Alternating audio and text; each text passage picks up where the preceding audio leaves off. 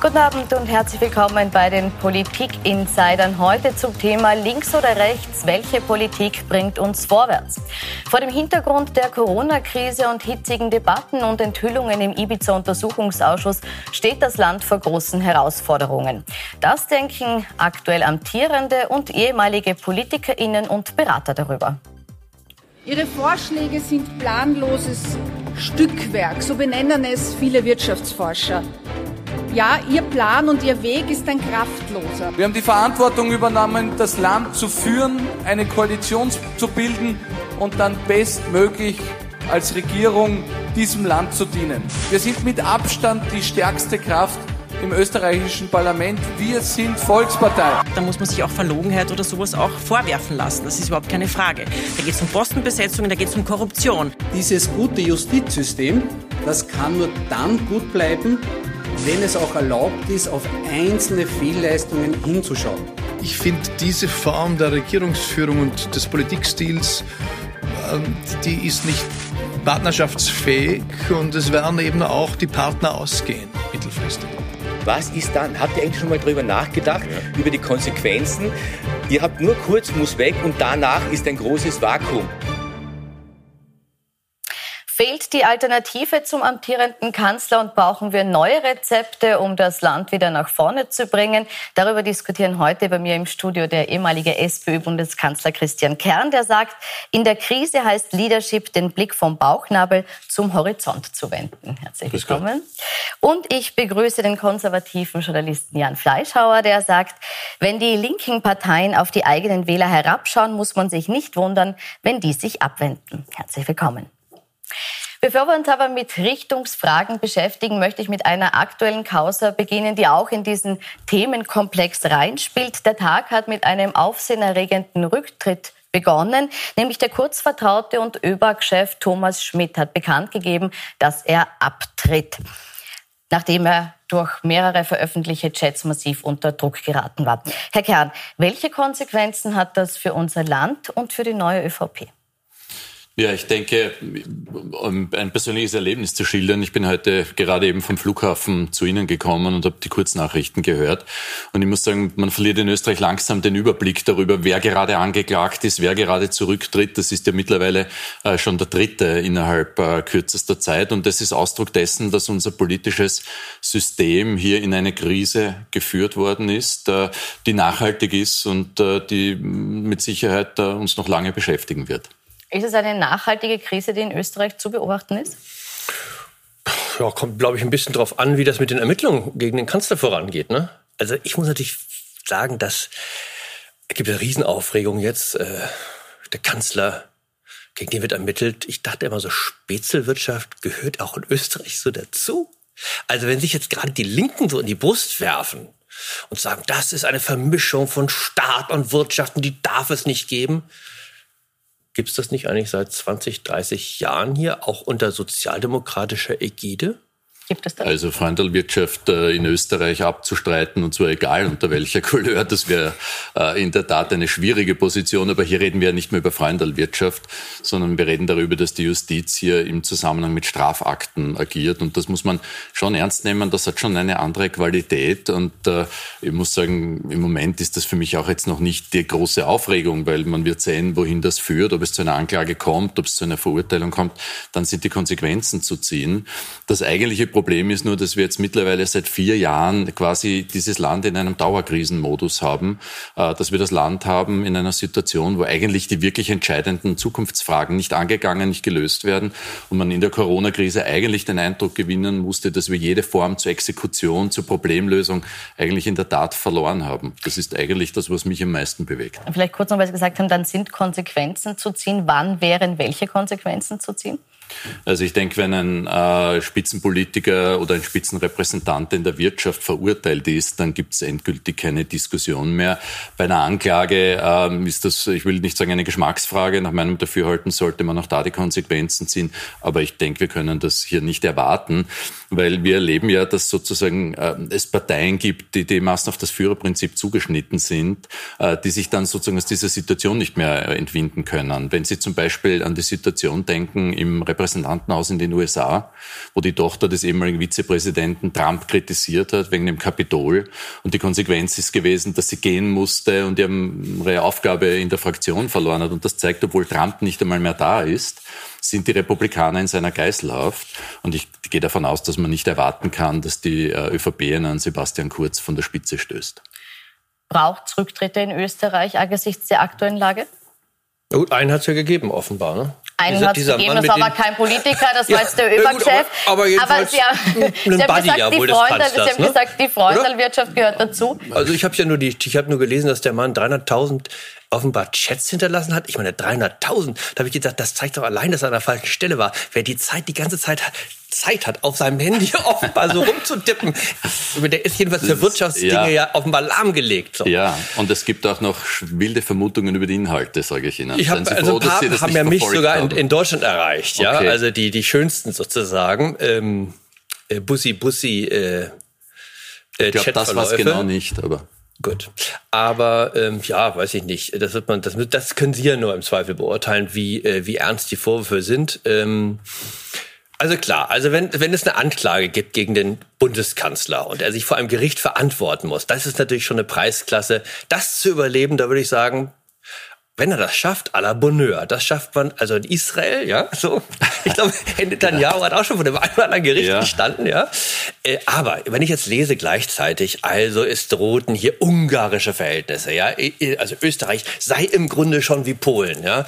Äh, oder Sie bringen das Beispiel mit Donald Trump, da würde ich sagen, liebe Fernsehzuschauer, die ihr gerade zuschaut, verzweifelt nicht, da ist noch ein Unterschied Lassen zwischen Donald Trump und Lassen Sie mich an der Stelle ganz kurz ein Zitat anwerfen, weil Sie jetzt gesagt haben, wenn diese Vergleiche gezogen werden. Die hat zum Beispiel auch der ehemalige SPD-Vorsitzende und Kanzlerkandidat Martin Schulz also erhoben und, und Österreich im aktuellen Profil als größtes Sorgenkind der EU äh, bezeichnet und Österreich eben mit Polen und Ungarn verglichen. Das halten Sie also für überzogen? Gut, Martin Schulz, der ehemalige Kanzlerkandidat der SPD, als großes außenpolitisches Schwergewicht der Sozialdemokratie bekannt. Ich glaube, da muss man nicht so wahnsinnig viel drauf geben. Muss man nicht? Nee, das ist eine Meinung, ähm, die der Martin Schulz hat, die er, glaube ich, auch gut begründet hat. Ähm, ich denke, das Problem ist, ähm, wir haben schon einen, einen, einen Staat, wo gerade die Justiz jetzt äh, bewiesen hat, äh, dass sie nicht so leicht korrumpierbar ist. Auf das kann man vertrauen. Und wir sehen auch Gegenreaktionen in der Bevölkerung, dass man da das Gefühl hat, es gibt so den Punkt, wo es den Leuten wirklich zu viel wird. Und insofern mache ich mir da jetzt keine Sorgen, dass Österreich sozusagen in einer Diktatur versinkt. Aber ich denke, es ist schon wichtig daran zu erinnern, dass Pressefreiheit äh, in der Tat ein wichtiges Gut ist und dass die Unabhängigkeit der Justiz zu gewährleisten ist. Das sind die Fragen, die wir in Österreich heute führen. Aber ich gehe davon aus, dass wir da ähm, auch äh, in der Lage sein werden, wieder diese Diskussionen zu überwinden. Aber jetzt mal im Ernst, ist das irgendwo bedroht. Ich meine, ich habe noch nicht hier sozusagen die Kurzschergen ja, beim Eingang ins Studio gesehen. Die gucken, ob wir auch das Richtige sagen, um uns dann, wenn wir nicht das Richtige sagen, abzuführen. Und ich habe auch nicht den Eindruck, dass die österreichische äh, Justiz ihren Job nicht macht. Ich meine, auch die Zeit der Sozialdemokratie an der Spitze des Landes hat natürlich auch im Justizapparat ihre Spuren hinterlassen. Das heißt, der Österreich kann darauf vertrauen, es sitzen dort nicht nur ÖVP Getreue im Justizapparat, sondern auch überzeugte Sozialdemokraten. Naja, das ist vielleicht aus der Distanz so eine Verallgemeinerung. Ich glaube, in der Politik muss man immer aufpassen, dass man sagt, es sind alle gleich. Es macht keinen Unterschied. Und man wirft alle in einen Topf, aber das ist nicht so, kann ich Ihnen sagen. Und das, was wir hier erlebt haben, dass der Spitzenbeamte des Justizressorts erklärt, diesem Rechtsstaat kann er nicht mehr dienen und sich den Verfassungsgerichtshof nach Kuba expeditieren wünscht, das ist schon eine Grenzüberschreitung des besonderen Maßes. Aber offen gesagt, ich habe Vertrauen in die Justiz. Ich glaube, dass diese Versuche hier zu intervenieren, die zu unterwandern, jetzt einmal an einen Punkt gekommen sind, wo das gescheitert ist. Und ich glaube, wir können da in Ruhe äh, uns anschauen, was bei dem Verfahren rauskommt. Aber wir sollten nicht vergessen, dass daneben dieses Land, Europa, dieser Kontinent gravierende Probleme haben, äh, die nicht angegangen werden. Und wenn Sie die Österreicher fragen, was in den letzten vier Jahren speziell und individuell für sie besser geworden ist, werden Sie wahrscheinlich kaum jemand finden, der Ihnen hier etwas dazu beitragen kann. Und das ist das eigentliche Problem, weil die Corona-Krise hat gezeigt, welche strukturelle Schwächen unser Staat hat, welche Probleme es gibt. Und ich würde mir wünschen, dass man die angeht und diese ganzen Diskussionen, wer welche Fotos am Handy hatte und so weiter, ein bisschen nach, äh, in den Hintergrund schiebt. Sehen Sie Verbesserungen, die unter Sebastian Kurz, die unter der konservativen Regierung der letzten Jahre passiert sind? Ich glaube, dass er mit seinem etwas wirtschaftsfreundlicheren Kurs äh, ganz gute ja auch Zahlen produziert hat für Österreich. Ähm, gut, die, dann kommt die Krise, die hat viel geändert. Sie haben natürlich recht, klar, es gibt ernstere Themen für jedes Land, ähm, andere Herausforderungen, auch für Deutschland. Aber da kann ich Ihnen nur sagen, da hat sie auch die deutsche Regierung nicht mit Ruben bekleckert und die hatte keine Ermittlungsverfahren am Hals. Also Angela Merkel kann man alles Mögliche vorwerfen. Aber dass sie, sagen wir mal, Bussi-Bussi-Wirtschaft betreibt, ja, mit irgendwelchen Spätzchen, das nicht. Und niemand glaubt auch, wenn sie jetzt im September aufhört, dass sie dann bei einem koreanischen Gaskonzern anheuern wird, sondern die wird, die wird wahrscheinlich in ihrem Haus in der Uckermark sitzen, ja, äh, und ihr Leben genießen. So, mhm. die ist also von allen Korruptionsvorwürfen und Verdächten frei. Und trotzdem hat sich Deutschland in der Krise kein Deut besser geschlagen als Österreich. Das heißt, die Konservativen sagen, sie haben nicht nur in Österreich, sondern auch in Deutschland eigentlich ja nichts Gutes hervorgebracht. Würden Sie sich jetzt die Sozialdemokraten zurückwünschen? Nein, ich glaube, in den Sozialdemokraten wäre es überhaupt nicht besser gewesen, weil der Grundfehler äh, war, ähm, hier glauben zu müssen, wir müssten europäisch handeln. Das war ja das große Mantra, also die Frage, die die Bürger im Wesentlichen bekümmert hat und auch noch bekümmert, nämlich Impfstoff zu haben um ein normales Leben wieder einigermaßen aufnehmen äh, zu können. Es war klar im Sommer letzten Jahres, Impfen ist, ist der Schlüssel, um die Pandemie und auch die wirtschaftlichen und sozialen Verheerungen dieser Krise zu bewältigen.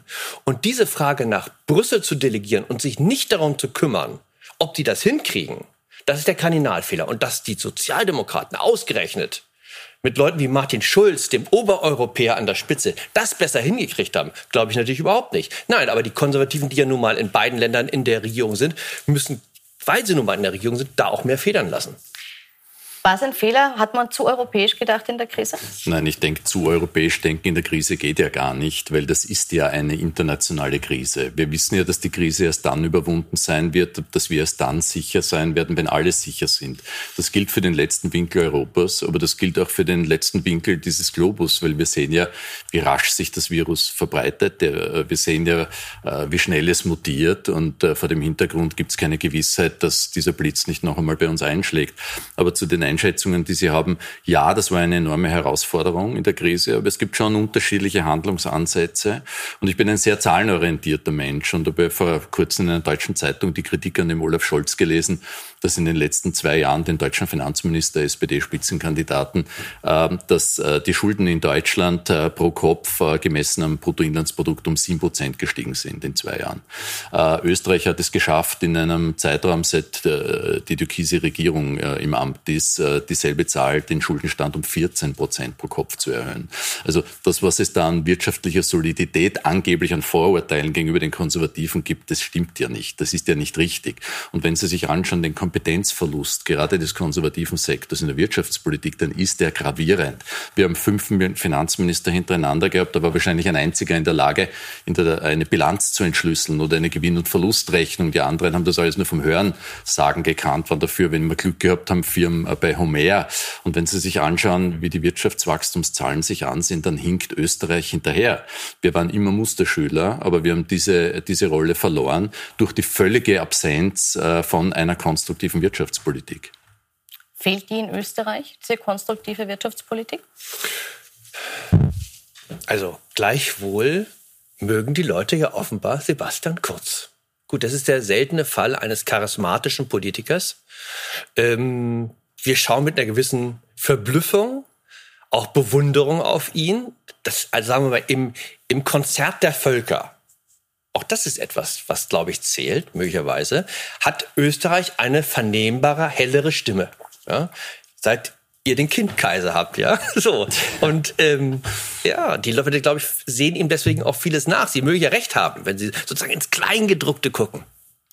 Aber das Geschäftsmodell von Herrn Fleischhauer, und ich schätze das ja wirklich, ich finde das ja beeindruckend, seine Argumentationsführung immer wieder, ist natürlich Provokation. Und natürlich könnte ich jetzt vielfach erklären, warum ähm, ich eigentlich das Gegenteil erlebe. Aber ich habe heute mit Interesse festgestellt, äh, dass ja Sebastian Kurz bei der letzten Wahl noch Dauergast äh, auf CDU und CSU-Wahlveranstaltungen waren. Und diesmal hat man ihn explizit ausgeladen und gesagt, bitte, bitte komm nicht, was auch klar und verständlich ist, weil bei dem Rucksack, den er mitschleppt, wäre im Moment wahrscheinlich für die CDU keine besondere Hilfe. Aber vielleicht können Sie trotzdem kurz erklären, Sie waren jetzt der letzte sozialdemokratische Kanzler, bevor Kurz übernommen hat. Warum ist ihm das gelungen? Er hat, äh, glaube ich, zweifellos äh, eine hervorragende Wahlkampagne geführt. Er hat sich sehr gut vorbereitet, äh, hat vieles richtig gemacht. Ich glaube, es gibt keinen Zweifel, dass er in einer gewissen Weise auch eine Begabung hat, vor allem für PR und Marketing. Äh, das ist ähm, seine absolute Stärke. Ähm, ich glaube, das Problem ist aber jetzt, will ich gar nicht nur an Sebastian Kurz festmachen, sondern was wir leben, ist ja eigentlich nicht mehr die Differenzierung zwischen links und rechts im politischen Raum. Wahrscheinlich würden wir beide sehr viele Anknüpfungspunkte finden, wo ich Ihnen recht ich gebe und Sie mir hoffentlich umgekehrt vielleicht auch da oder dort, sondern das eigentliche Thema ist ja sozusagen zwischen dem klassischen politischen, problemlösungsorientierten Ansatz und dem äh, Erzählansatz, der ja sagt, okay, äh, nicht, nicht das Erreichte zählt, sondern das Erzählte reicht. Und das ist die Phase, in der wir jetzt sind, weshalb ja auch die vielen Fragen, die wir in Corona aufpoppen gesehen haben, nicht gelöst werden. Und das ist ein Problem des Populismus an sich, weil der Populismus ist per se immer politisch impotent. Schauen wir uns kurz mal an die Entwicklungen äh, der Zahlen. Wir haben das für Sie vorbereitet, wie sich sowohl die SPÖ im Lauf der Zeit in den Wahlen geschlagen hat und vergleichen es dann auch mit Deutschland, weil das sehr ähnlich war. Wir sehen hier die SPÖ-Wahlergebnisse seit dem Jahr 1983 bis hin zu 2017. Da hat die SPÖ mehr oder weniger konstant verloren und sich halbiert nahezu.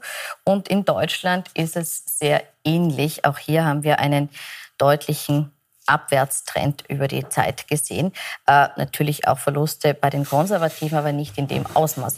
Warum, äh, Herr Fleischhauer, jetzt haben Sie gesagt, es gab ganz große Fehler bei den Konservativen. Warum haben es die äh, Oppositionsparteien, warum haben es die Sozialdemokraten nicht geschafft, aus dieser Krise, aus diesen Fehlern stärker zu profitieren?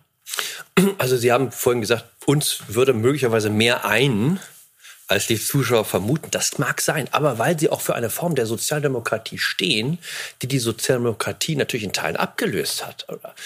Also die Sozialdemokratie, wie sie uns heute präsentiert, sich präsentiert, zum Beispiel in Deutschland, aber eben auch eher in Teilen der Welt, ist eben eine, sagen wir mal, die stark akademisiert ist, die die Themen der Grünen für die wichtigsten Themen überhaupt hält, also Bekämpfung des Klimawandels, ja, Genderpolitik, äh, äh, Feminismus, Identitätspolitik ist ja das, das neue Fachwort dafür.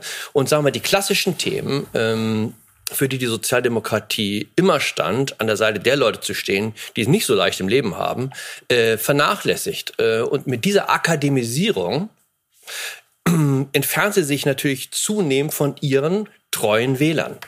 Und für dieses akademische Publikum gibt es eine Partei, die ist so perfekt wie keine andere, sind die Grünen.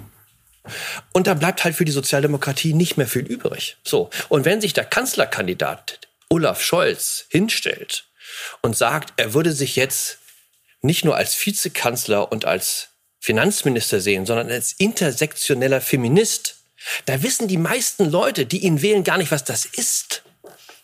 Ist das das Problem? Gehen die Sozialdemokraten Geschweige denn, wie man es buchstabiert. Nein, also ich glaube, man muss ein bisschen die deutsche mit der österreichischen Sicht und dann die allgemeine auseinanderhalten. Österreich unterscheidet, dass wir immer einen sehr starken Einfluss der Gewerkschaft in der Sozialdemokratie hatten. Und die haben sich mit den klassischen Themen der Arbeit, der gerechten Bezahlung zum Beispiel auseinandergesetzt, mit Arbeitszeitformen. Also das ist, die sind bis heute auch, äh, haben ihr Ohr auch an den Bedürfnissen der Menschen in der Arbeitswelt. Decken möglicherweise viele neue Phänomene der Arbeitswelt nur noch begrenzt ab, aber das ist schon noch ein, ein, ein, ein, ein großer Vorteil, den die österreichische Sozialdemokratie hat.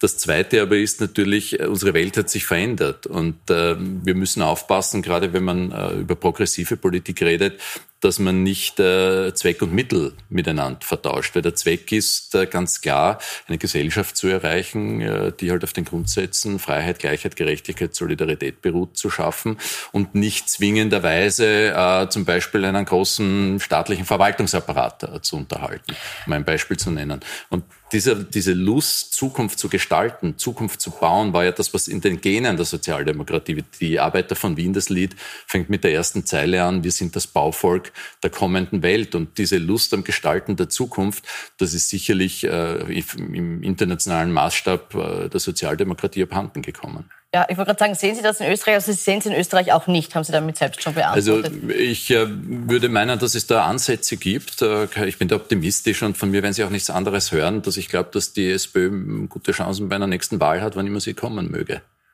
das auf die falschen Themen gesetzt wird, würden Sie jetzt für Österreich abstreiten? Würden Sie auch abstreiten, dass Sie was falsch gemacht haben und auf falsche Themen gesetzt haben? Ähm, glaube ich ganz besonders, äh, dass wir eigentlich äh, uns einen Themenschwerpunkt gesetzt hatten, der mit äh, Bekämpfung der Arbeitslosigkeit, Ausbau des Bildungssystems, Investitionen ins Gesundheitssystem, Pflege, mit diesen ganzen klassischen Themen. Aber ich glaube, man darf ja nicht in die Falle der sozusagen der, der politischen Gegner gehen und das zu ernst nehmen. Ihr kümmert euch nur noch um die intersektionellen Feministen und die äh, Transgender Persons oder sonst was, das ist ja eine Falle der Konservativen und der Rechten. Äh, das ist ja, wenn man sich heute das politische äh, Themenset anschaut, ja ein winziger Ausschnitt. Ja, über den kann man endlos streiten, äh, aber die Wahrheit ist, äh, der politische Mainstream der Linken äh, hat das ja irgendwo gerade am äußersten Rand, am Radar. Das aber zu Recht, weil Emanzipation war immer das große Thema der Sozialdemokratie und die Emanzipation ist eine materielle, ist eine soziale, ist eine ökonomische,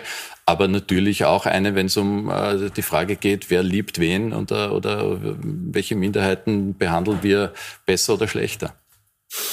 Ja gut, das haben sie natürlich immer noch dabei, also Mindestlohn, zum Beispiel die klassischen sozialdemokratischen Themen, aber so ein bisschen gelten die halt als unsexy. Und man hat eben gerne den Erfolg, sagen wir mal, auf Twitter und verwechselt den Zustimmung auf den sozialen Medien, das, was dort geliked wird, mit dem, was äh, äh, die Leute wählen und auch interessiert. Und das ist, glaube ich, eines der ganz großen Probleme, die die Sozialdemokratie hat. Und da kommt eben eine ganz merkwürdige Verachtung äh, für die normalen Leute dazu. Also ich komme ja aus einem sozialdemokratischen Haushalt und meiner Mutter wäre es natürlich niemals eingefallen, obwohl sie bildungsbürgerlich war und äh, wir sozusagen in Hamburg ja auch so eine Art, ich will nicht sagen, also in der Villa, aber in einem großen Grundstück aufgewachsen, ein Familienhaus und so weiter, sich lustig zu machen über die Working Class People. Das waren natürlich Heroes, ja. Auch so ein bisschen kitschig, die Romantisierung. Aber dass diese Leute heute im Grunde als White Trash gelten, gelten ist ja auch eine Karriere, die der Arbeiter hingelegt hat. Warum White Trash? Er erzählt die falschen Witze, er lacht über die falschen Witze, er hat die falsche Sprache und benutzt die falschen Worte. Und genau das wird ihm ja jeden Tag auch erklärt. Und dass diese Leute irgendwann sagen, pass mal auf, die Leute, die mich verachten, die mir immer erklären wollen, wie ich korrekt zu sprechen habe, die wähle ich nicht mehr. Im Gegenteil, ich will jetzt mal die ganz andere Seite. Da muss man sich doch nicht wundern. Und das ist ja genau das, was zum Beispiel in Amerika eingetreten ist. Also wenn Obama sagt über diese Leute, diese Hillbillies da, das sind die Leute, die noch an Waffen und der Bibel hängen, und das meint er nicht positiv, sondern verachtend, dass die ihm das mal ordentlich gezeigt haben, beziehungsweise seiner Partei, als er nicht mehr dran war und Donald Trump gewählt haben. Das ist genau der Effekt. Aber kommen wir zurück nach Österreich. Passiert das hier? Dass Nein, man sich also, über die lustig macht, der denn eigentlich. Ja, das passiert, weil wir, wir, wie wir aus den Chats äh, der Spitzenmannschaft der türkisen ÖVP wissen, äh, wurden diese Leute als Böbel bezeichnet, mit denen man sich am Flughafen nicht anstellen möchte oder an der Bushaltestelle die wurden als Tiere bezeichnet. Aber der Vorwurf war, dass es auch von den Sozialdemokraten Nein, aber ich wollte darauf hinweisen, wie ungerechtfertigt das eigentlich ist. Also ich sehe das weder bei den Grünen, bei den Sozialdemokraten, bei den Liberalen nicht. Das ist eine totale Überzeichnung und eine Imagination, die meines Erachtens äh, so nicht stattfindet. Und ich muss auch ehrlich sagen, ich bin ja auch kein typischer Politiker gewesen. Ich war relativ kurz in dem Geschäft, aber mich hat immer dieser Artikel 1 der Menschenrechtskonvention geprägt, dass alle Menschen äh, gleich und frei an Würde und Rechten geboren sind. Und es gibt niemand, der etwas Besseres verdient hat als jemand anderes andere. Das ist mein, mein Verständnis. Und denjenigen, der die Politik nicht leitet, dieser Grundsatz leitet, der hat ein Problem. Und weil Sie das mit der Sozialdemokratie bezeichnet haben, natürlich gibt es einen saturierten Führungskader da oder dort. Und das ist ja auch der Grund gewesen, warum das in Frankreich so schief gegangen ist, in den Niederlanden schief gegangen ist, in Italien sich aufgelöst hat. Das ist ja gar keine Frage. Aber es gibt Hunderttausende, die an die Ideale glauben. Und vor denen habe ich großen Respekt. Und das ist eine Verpflichtung, die das Führungspersonal hat und auch meines Erachtens auch absolut aber dann haben Sie so ein lebt. Problem, wenn Sie so argumentieren, dass Sie nicht erklären können den Absturz in den bei den Wahlen und bei den Umfragen. Also bleibt ja nur noch als Erklärung. Die anderen sind so fies, ja. Die stellen uns immer Beine, äh, die reden so, aber tatsächlich meinen sie was anderes, die sind einfach hinterhältiger als wir. Wir sind so ehrlich, dass wir im politischen Kampf unterliegen. Oder was ist Ihre Erklärung? Nein, also ich denke, man muss, ich habe mich oft mit der Frage beschäftigt, wie ist das eigentlich in der Politik, wenn man selber eine Rolle hat, fragt man sich das. Ist es eigentlich so, dass der Führer äh, die Zeit prägt oder die Zeit eigentlich den Führer prägt und den Führer wählt? Und meine persönliche Erkenntnis, und man kann das ja auch historisch sich anschauen, dass die großen gesellschaftlichen Wellen und Tendenzen letztendlich politische Persönlichkeiten an die Spitze bringen. Trump war zum Beispiel auch so ein Fall, der ja nicht Kraft seiner Brillanz oder seines Charismas, sondern weil er diese Welle geritten ist. Und was wir erlebt haben, ist, dass natürlich natürlich äh, die ähm, äh, wir seit fast 13 Jahren mittlerweile in einem permanenten Krisenmodus in Europa sind. Wir haben Lehman erlebt, wo am Ende die Banken weggekommen sind, frei nach dem Brechtschen Diktum, was ist schon ein Bankraub im Vergleich dazu, eine, eine, eine Bank zu gründen. Äh, viele Leute haben ihre Jobs verloren, haben ihr Einkommen verloren. Dann kam die Migrationskrise. Der Eindruck ist doppelt entstanden, ich bleib über und für andere wird, wird viel mehr gemacht. Und jetzt haben wir Corona auch noch einmal, das uns lange beschäftigen wird. Und ich denke, das muss man sehen, dass nach dieser Welle, dieser Zuspitzung, dieser, dieser Zuspitzung auf den Rücken von Menschen, die Progressive nicht tun können, da wir sie ein moralisches Skrupel haben, wenn man so will, von denen sie ja wenig halten, denke ich schon, dass jetzt nach diesem Populismus so eine No-Bullshit-Phase kommen wird, so eine No-Nonsense-Phase. Die Leute wollen einfach das ordentlich nicht extrem links, nicht extrem links, rechts, sondern einfach Probleme gelöst werden ernsthaft. Und das hat eine Chance in Zukunft. Geht diese Welle, die Kurzwelle vorbei? Also ich bin ja im Beobachtungs- und nicht im Prognosegeschäft. Also was der Mann gezeigt hat, ist, dass er Nerven hat. Jemand, sich hinzustellen und damals in der Krise nach diesem Ibiza-Video letztlich seine Leute da, die, die FPÖ-Leute rauszuschmeißen, äh, erstmal das äh, aus dem Kanzleramt auszuziehen, in der Hoffnung, bei der nächsten Wahl geht's besser für mich aus. Das ist ja meine, das ist, das hätten nicht viele Leute gemacht. Die hätten gesagt, wir bunkern uns hier ein, ja, und möglichst weit die Wahl nach hinten schieben, damit die das vergessen haben. Das hat, das war, das war, was man im Englischen ein bold move, also das war mutig.